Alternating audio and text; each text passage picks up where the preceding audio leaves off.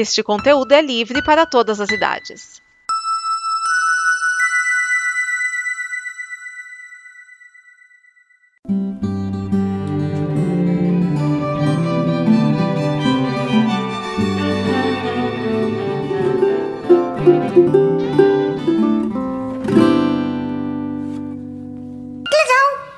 Salve animadores e animaníacos! Esse é o padrão Acme, o snippet com notícias e curiosidades do mundo da animação. Eu sou Gabriel Cruz, designer, animador e ainda ensino animação na universidade. E para começar, vamos falar do filme daquele pássaro de cabelo vermelho e de grande nariz e que faz. é, pois é. O Pica-Pau está ganhando um filme onde ele, animado em computação gráfica, interpreta com pessoas de carne e osso. E uma das pessoas de carne e osso é a atriz brasileira Tayla Ayala. Né? Com essa escolha, então, a Universal comprova as afirmações do blog de animação Cartoon Brew que o filme é produzido focado no público brasileiro.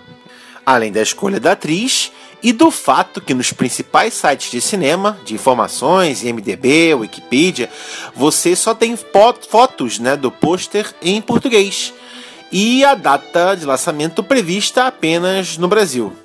Agora, convenhamos, só de olhar o trailer não dá vontade nenhuma de ver Pica-Pau o filme né? Um filme que você vê o pica-pau totalmente politicamente correto, super simpático, quer proteger a natureza. Não é aquele pica-pau que a gente gosta, não é aquele pica-pau malvado, aquele pica-pau que é mal que nem o pica-pau, né? E aí o mais tenso é que na versão dublada do trailer, a atriz não dubla, né? Não é a, a Tayla Ayala que dubla a si própria, né? O que faria sentido. Mas estão dizendo que é só no trailer, então vamos ver ou não, né? Enfim, Pica-Pau Filme chega aos cinemas dia 5 de outubro no Brasil. No resto do mundo deve ser mesmo em home video, né? E se você está ouvindo esse snippet do dia do lançamento, está terminando hoje a edição carioca do Animamundi 2017. O Festival Internacional de Cinema de Animação do Brasil completa agora 25 anos muito animados e com uma grande contribuição ao desenvolvimento da animação brasileira. Pois sem a iniciativa dos quatro maravilhosos Aida Queiroz, César Coelho, Léa Zagori e Marcos Magalhães, a animação para nós brasileiros seria provavelmente coisa para Brasil ver. Foram nesses 25 anos, nos corredores do festival, que inúmeros talentos foram revelados com seus curtas. Outros deram seus primeiros passos da animação nas oficinas abertas no festival e hoje trabalham fervorosamente na área. E sem contar que a primeira associação da classe de animadores, a ABCA, Associação Brasileira de Cinema de Animação, surgiu numa conversa entre os animadores que ali se encontravam. O Animamundi evoluiu tanto que foi de uma iniciativa entre quatro amigos para o segundo mais importante festival de animação do mundo, perdendo apenas para Annecy na França. E o festival ainda vai para São Paulo, e se você é da capital paulista e adora, por exemplo, Irmão do Jorel, não deixe de visitar o festival. Além de ter uma programação especial para quem curte a série, né? É importante lembrar que sem o Animamundi não teríamos hoje nem Irmão do Gerel e nem mais de 40 séries animadas brasileiras na TV, sem falar nos grandes sucessos que estamos tendo no cinema. Vale lembrar que além dos 25 anos do Animamundi, também estamos comemorando os 100 anos da animação brasileira. E com isso, durante o festival, estará sendo lançado o livro Trajetória do Cinema de Animação Brasileiro, de Ana Flávia Marchetti, o livro nasceu quando Ana Flávia ainda estava na metade do curso de design e ela descobriu né, que tinha mercado de animação no Brasil e percebeu que não conseguia uh, material para de animação brasileiro. Né? Então ela projetou esse livro fazendo uma seleção de vários curtas-metragens brasileiros e colocando eles em formato de artbook como um grande catálogo, fazendo um apanhado de várias épocas diferentes, representando então essa trajetória desses 100 anos. O livro foi finalizado em crowdfunding. Os animadores de vários lugares do Brasil colaboraram, fizeram campanha para que o produto fosse finalizado e finalmente então o livro será lançado agora no Animamundi.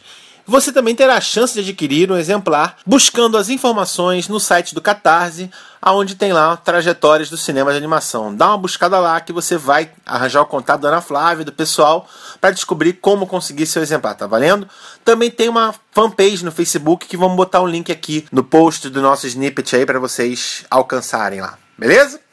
E em meio a tantas comemorações do Animamundi, dos 100 anos da animação, uma notícia triste faleceu no último dia 25 de junho o animador Pedro Ernesto Stilpen, o Stil.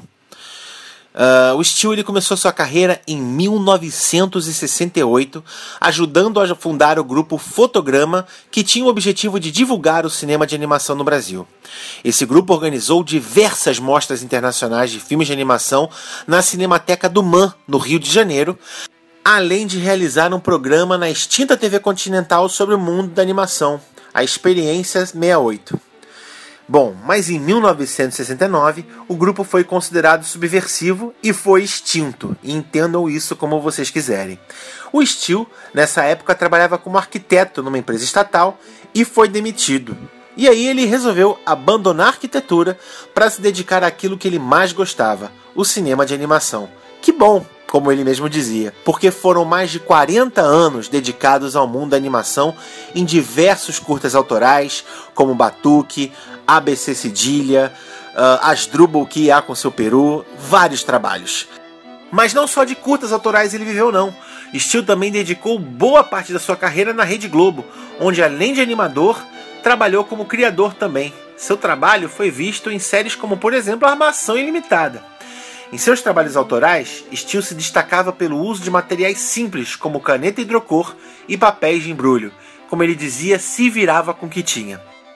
Mesmo depois de sair da Globo há um pouco mais de 10 anos, Steele continuou seu trabalho e tendo ideias sem parar. Seu último trabalho foi a roteirização do longa-metragem As Aventuras do Pequeno Colombo, que estreou em julho, agora, esse mês, nos cinemas brasileiros. Se você não viu e o filme ainda estiver em cartaz, corra. É uma chance de conhecer um pouco da genialidade desse grande mestre e um pouco também da nossa produção de animação brasileira para o cinema.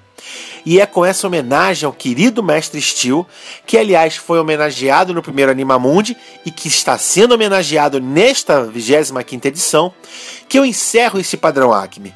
Afinal de contas, se sem Animamundi não tinha animação, sem Steel nem poderíamos sonhar com essa pindorama animada que a gente tem hoje em dia. E se você tem algum assunto ou sugestão que eu possa falar aqui, mande seu e-mail para gabriel@comboconteúdo.com. Aliás, vocês também podem ver coisas minhas no blog Animação SA e aqui na Combo eu participo do Fala Séries, do DN e também tem um outro snippet, esse falando sobre outro assunto, né, sobre a religião católica, que é o Catolinerd. Bom, enfim, espero que vocês tenham gostado. Eu sou Gabriel Cruz e tenho uma semana bem animada. Até o próximo snippet, gente. Esta é uma produção da Combo. Confira todo o conteúdo do amanhã em nosso site comboconteúdo.com.